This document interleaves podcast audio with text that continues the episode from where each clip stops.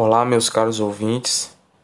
Vou fazer algumas considerações a respeito do filme O Milagre da Cela 7, onde nós, enquanto operadores do direito, percebemos inúmeras injustiças, violações de direito em um Estado autoritário que violou diversas garantias fundamentais daquele indivíduo. Um Estado que serviu como instrumento para legitimar uma vingança privada e dessa forma massacrou com um dos princípios basilares do ordenamento jurídico, que é a dignidade da pessoa humana.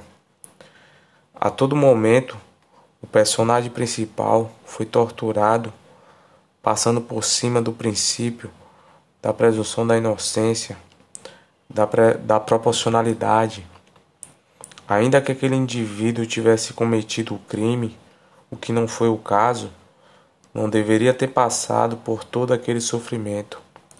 É possível observar que não foi assegurado ao acusado as garantias fundamentais do processo, como o direito à ampla defesa, o contraditório, o devido processo legal.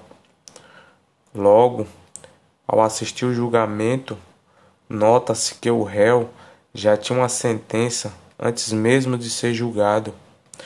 Não lhe foi assegurado o direito de ser representado por um advogado, algo de extrema importância para a garantia da justiça. E nós, enquanto operadores do direito, podemos refletir o quão importante é a nossa profissão. Temos a missão de evitar que injustiças como aquelas aconteçam.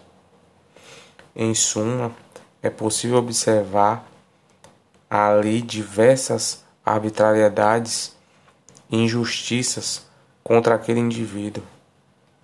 E assim eu finalizo as minhas considerações sobre o filme O Milagre da Sala 7.